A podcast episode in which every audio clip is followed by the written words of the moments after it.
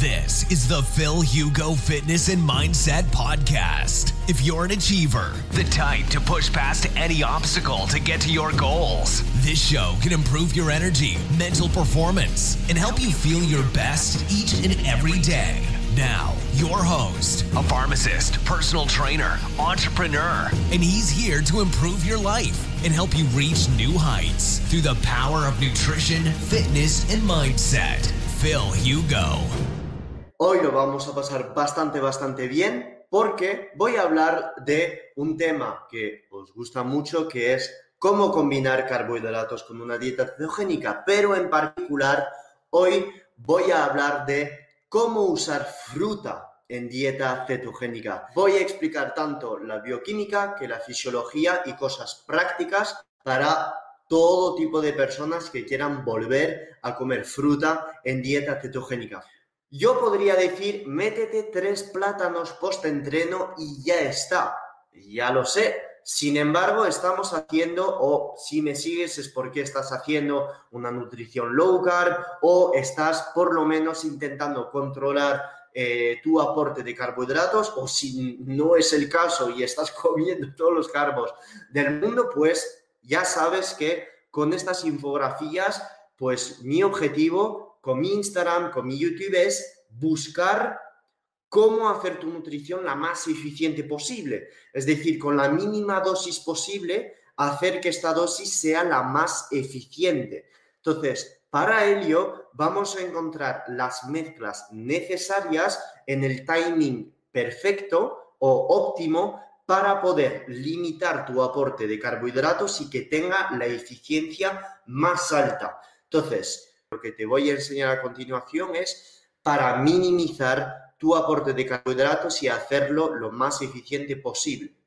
Entonces, ¿qué moléculas nos van a ayudar al llenado de glucógeno en la fruta?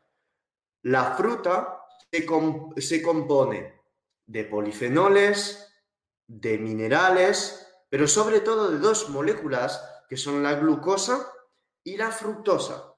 Estas dos moléculas tienen un comportamiento diferente a nivel intestinal. Se van a absorber por dos transportadores diferentes y se ha visto en estudio que estas dos moléculas van a favorecer el llenado de glucógeno muscular.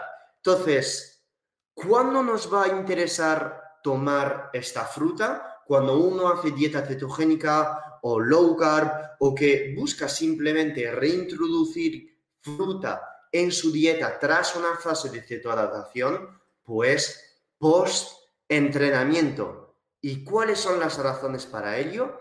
Pues son las siguientes. El entrenamiento intenso.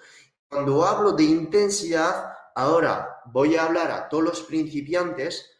Hablo de intensidad cuando hacemos un entrenamiento de CrossFit, cuando hacemos un entrenamiento de pesas de más de 45-60 minutos con grupos musculares grandes.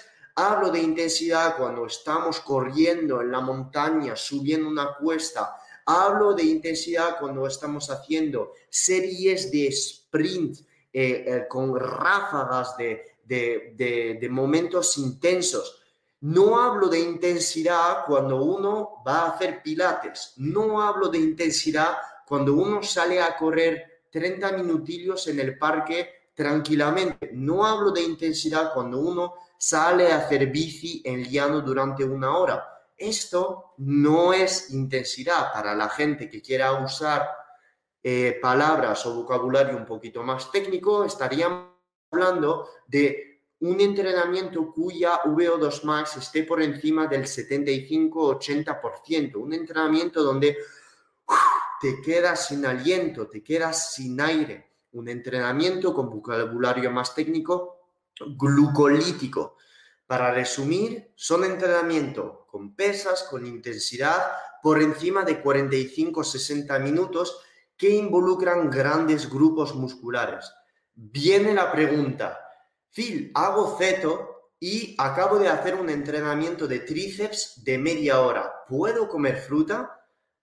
Claro que puedes comer fruta. Nadie te va, va a estar detrás de ti diciendo no comas la fruta. pero para que tengas una regla en general, un pequeño grupo muscular no te va a usar tanto glucógeno que hacer un entrenamiento de espalda o un entrenamiento de piernas o un entrenamiento de CrossFit de 45 minutos. ¿Entiendes por dónde voy? Por ello, si tú estás buscando cetoadaptación o si estás realmente buscando eficiencia en la absorción de esta fructosa y glucosa, pues gánatela, ¿ok? Gánate esta frutita, gánate estos carbohidratos.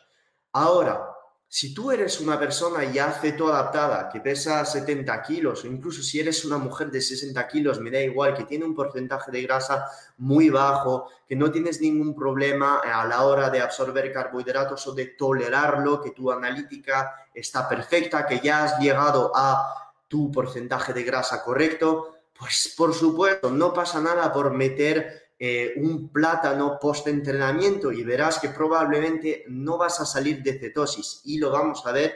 Quédate hasta el final de la presentación para entender esta filosofía. La razón por la cual digo a gente de reintroducir fruta después de entrenar en caso de que quieran hacerlo, ojito, no estoy diciendo que es obligatorio comer fruta, en caso de que quieran hacerlo, pues entonces tiene sentido hacerlo post-entreno, porque este entrenamiento va a aumentar la secreción de receptores GLUT4 a nivel de la membrana del tejido muscular. ¿Cuáles son los receptores GLUT4? Pues son como pequeños receptores que la célula es capaz de mandar en la membrana del tejido muscular para absorber la glucosa que tú tienes en sangre entrenando, tú vas a hacer tu músculo más sensible, más, digamos, capaz de atrapar estas moléculas de glucosa que tienes en sangre. Y esto te interesa. Si tú después de entrenar vas a tener más receptores de este tipo a nivel eh, muscular, pues te interesa en este momento tener moléculas de glucosa a nivel de la sangre. ¿Y cómo aumentarlas? Bueno, hay distintas maneras de aumentar la biodisponibilidad de glucosa en la sangre. Por ejemplo, pues entrenando, el entrenamiento ya sabemos que aumenta la concentración de glucosa en sangre y además comiendo glucosa, ejemplo, una fruta, arroz, etcétera, etcétera. ¿Y por qué nos interesa justo después de entrenar meter en este momento glucosa o fructosa? Pues porque nos va a ayudar a la repleción del glucógeno muscular, que son las reservas de glucosa en el tejido muscular. ¿Y por qué nos interesa esto? Pues porque si el día después tenemos un entrenamiento de tipo glucolítico intenso que nos va a requerir glucógeno muscular, aportando glucosa y fructosa en este momento, pues vamos a aumentar la eficiencia del llenado de glucógeno muscular y esto nos va a hacer tirar muchísimo menos de enzimas hepáticas de cara al aumento de, la biodisponibilidad de glucosa a partir de fuentes que no son glucosa, como por ejemplo el lactato o el glicerol. Entonces, cuando tú ya estás cetoadaptado y usas bajas cantidades de carbohidratos justo después de entrenar, probablemente incluso no pierdas la cetosis o incluso la recuperas como 4, 5, 6 horas después de entrenar y además esto te optimiza la flexibilidad metabólica porque no estás dando a tu cuerpo solo grasas y proteína y inhibes o por lo menos dejas de inhibir las, las enzimas fosfofructoquinasa y piruvato deshidrogenasa a nivel muscular. Y es lo que critico de la dieta cetogénica o de la gente que defiende la dieta cetogénica todo el año, porque si tú sigues en ceto todo el año sin incluir carbohidratos, pues al final vas perdiendo flexibilidad metabólica, ya que estás inhibiendo estas dos enzimas de rutas glucolíticas. Esto lo explico en otros live. Y además, la otra razón es que un entrenamiento intenso gasta glucógeno muscular. Entonces, si un entrenamiento intenso gasta glucógeno muscular, lo que te interesa justo después de entrenar, si el día después tienes otro tipo de entrenamiento parecido, es volver a rellenar rápidamente estas reservas de glucógeno muscular. ¿Y cómo lo haces? Pues gracias a glucosa y a fructosa. Y explico el por qué. ¿Por qué fructosa más glucosa, por ejemplo, desde una fruta o desde miel? Y no solo comer una fuente de glucosa, como por ejemplo tortitas de arroz, que valdrían, por supuesto que valdrían, pero ¿por qué la mezcla me vale más? Pues porque la evidencia muestra que la mezcla fructosa y glucosa repone más eficientemente el glucógeno muscular. Y me vais a decir, ya, bro, pero yo tengo amigos en el gym que comen pechuga de pollo y arroz y son enormes y compiten y no ponen fruta y además la fructosa he leído en post en Instagram que es malo para el hígado y que produce hígado graso.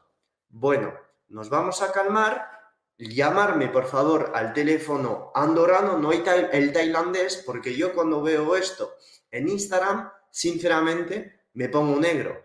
Jamás en la vida cantidades de fructosa altas provenientes de alimentos procesados como la Coca-Cola se pueden comparar a una fruta tomada post-entreno y sobre todo en una persona que no tiene ningún problema de resistencia a la insulina.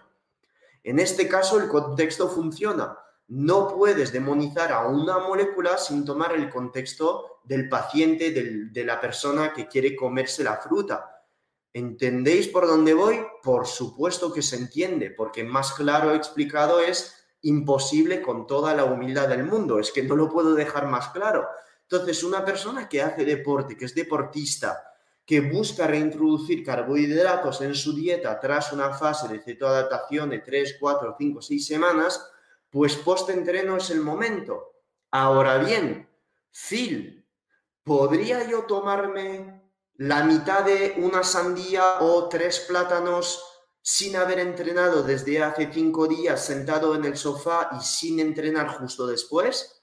Pues la verdad es que te voy a decir que no, hermano, porque en este caso un alimento que te podría ser beneficioso te podría perjudiciar porque si tienes un mínimo de resistencia a la insulina, este alimento que es, pues en este caso, dos o tres plátanos, si no has entrenado dos, tres días antes o el día mismo y no vas a entrenar después, pues lo siento mucho, es que no te vaya a joder, pero te va a elevar la insulina y la glucosa como si no hubiera mañana y no vas a aprovechar de este pico de glucosa, no vas a aprovechar de este anabolismo de cara al llenado de glucógeno muscular ni tampoco a tu flexibilidad metabólica.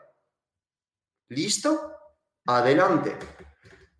¿Qué implica todo esto? Pues la filosofía detrás de estas infografías es lo siguiente ¿Yo puedo comer 3, 5, 6 tortitas de arroz post-entreno?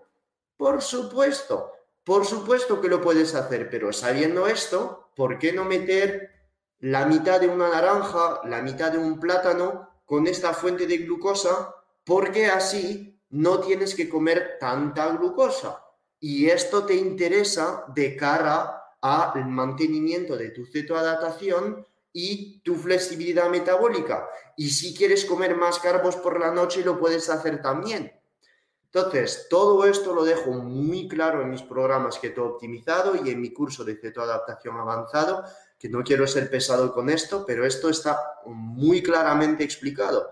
Y yo soy una de estas personas. Si yo voy a meter cantidades altas de carbohidratos post-entreno, incluso si entreno en ayunas, me duermo y no quiero puto dormirme. Por ello, pues limito las cantidades. Me vais a decir qué cantidad tengo que meter. Pues, por ejemplo, dependiendo del sexo, del peso de la persona, de la intensidad de entreno, de las horas de ayuno, todo esto es un cálculo y te podría ahora demostrar de un entrenamiento de pesas cuánto de glucógeno muscular estás quemando, pero para no entrar en detalles, pues te doy ejemplos. Medio plátano o un plátano, media naranja, una naranja, 100, 200 gramos de piña, 200, 300 gramos de frutos rojos. Todos estos, todas estas frutas van a tener distintas cantidades de mezcla de fructosa y glucosa. Ejemplo, el plátano va a tener muchísima más fructosa que los frutos rojos que no tienen absolutamente nada. Por ello, aquí 50 gramos de plátano pues podría equivaler a 300 gramos de arándanos. Y dentro de los frutos rojos, pues efectivamente van a haber diferencia. No es lo mismo una frambuesa que un arándano. En, un, en 100 gramos de frambuesa, por ejemplo, vais a tener 3 gramos de glucosa, mientras que en 100 gramos de arándanos vais a tener 12 a 13 gramos de glucosa dependiendo de la variedad, dependiendo de la madurez de la fruta, etcétera, etcétera. Con lo cual, como esto no lo podéis medir exactamente, ¿cómo saber la cantidad exacta de fruta que tienes que meter post-entreno? Pues lo mejor es que tengas un ketomojo y que midas tus cetonas y tu glucosa. Y número dos, escuchar tus sensaciones. Escuchar tus sensaciones. Si tú estás con un plátano y 50 gramos de arroz post-entrenamiento y te duermes durante tres horas post-entreno, pues entonces podría ser que hayas comido demasiado, porque no es normal pasar tanto tiempo dormido después de comer carbohidratos. Y si para la gente es normal hacer esto, pues lo siento mucho, yo a las 2 o 3 de la tarde no quiero estar dormido, quiero tener mi foco mental. Es normal después de comer carbohidratos o después de una comida sobre las 2 o 3 o 1 de la tarde, tener una bajona. Esto es debido a ritmos circadianos porque tenemos una disminución en el cortisol, pero queremos atenuar, no queremos estar en el sofá o dormido durante dos horas durante la tarde. Esto no es normal, es que algo que no va en la nutrición a mediodía. Por ello, cuando tú estás tomando estos carbohidratos, si lo quieres hacer a mediodía, pues limitemos la cantidad y lo mejor que puedas hacer es leer leerte, leer tus sensaciones. Yo no te puedo decir que comas 50 gramos de arroz pesado en crudo si este arroz te duerme o te sienta mal. Tú lo tendrás que saber leer. Si te duermes después o si te sienta mal, pues reduce la dosis. Y si te duermen los carbohidratos, incluso poniendo 10 gramos de arroz pesado en crudo y la mitad de una naranja, pues no pongas estos carbohidratos post-entreno. No lo hagas. Si estás haciendo dos comidas al día y que los carbohidratos te duermen durante tres horas tomados post-entrenamiento, incluso si has entrenado en ayunas, pues no los pongas. Ponlo por la noche y así te duermes mejor. Así de sencillo. ¿Entiendes por dónde voy? ya está. No hay una regla blanco o negro en nutrición. Apropiátelo. apropiátelo, creo que se dice así. Tienes que apropiártelo, eso es. Y luego, en función de esto, en el punto 3, como lo dejo muy claro, que se ve la pantalla aquí, pues tomar decisiones en función del punto 1 y 2. Esto es lógica, es lógica, no tiene nada extraño. Entonces, Ejemplo de postentreno con carbohidratos. ¿Qué tendríamos? 20-50 gramos de arroz pesado en crudo, una proteína magra, 150-200 gramos de pechuga de pollo, por ejemplo, una fuente de fructosa para que esta fructosa haga más eficiente la absorción de la glucosa a nivel del glucógeno muscular, por ejemplo, 100 gramos de piña y 1 o 2 gramos de sal. Probablemente me vais a decir, Phil, pero ¿por qué todos estos alimentos? ¿Por qué estas mezclas? ¿Por qué una proteína magra? ¿Por qué arroz? ¿Por qué piña? Bueno, número uno, porque esto es un ejemplo. Número dos, porque la fructosa aumenta la absorción de glucógeno a nivel del tejido muscular. Y aquí la proteína magra, ¿por qué? ¿Por qué no quiero en este momento meter grasas o un montón de grasas provenientes, por ejemplo, de un alimento como un embutido como la copa, o eh, grasas ahí de metidas eh, mantequilla por encima de un magre de pato con toda la grasasa. Pues porque después de entrenar, si ya estoy metiendo carbos, ¿para qué voy a meter grasa? Es que no tiene ningún sentido. En el momento post-entreno necesito dos cosas, aminoácidos y una fuente de glucosa y o de fructosa. Entonces, para hacer el llenado de glucógeno muscular lo más eficiente posible y la reconstrucción de las proteínas que se han ido catabolizando durante entrenamiento, pues voy a tirar de una fuente de proteína y de fuentes de glucosa y fructosa. Y dejo al lado las grasas que me voy a tomar más lejos del entrenamiento. Entonces, una fuente de proteína mara como la pechuga de pollo viene genial. Si no quieres pechuga de pollo, pescado blanco o incluso eh, tomas una carne roja, una ternera o puedes tomar una proteína whey y ya está. Esto lo puedes transformar en suplemento muy fácilmente. Ciclo de estrina para el arroz, pechuga de pollo, una proteína isolada whey o de guisante para eh, los veganos. La piña la puedes eh, eh, sustituir con miel y la sal, pues sal o un suplemento de electrolito. ¿Y por qué sal? Pues porque la sal es esencial para la absorción de fructosa y de glucosa a nivel intestinal. Si tú estás ingiriendo carbos, siempre que los, los estás metiendo para hacer la absorción más eficiente, necesitas sal si no estás metiendo sodio, estos carbos no se van a absorber, se van a absorber de manera pésima. Añadiendo sal, vas a aumentar la absorción a nivel intestinal de estos carbohidratos. This has been another episode of the Phil Hugo Fitness and Mindset Podcast. If you enjoyed the episodes, leave an honest review in iTunes so other like minded individuals can conquer their goals too.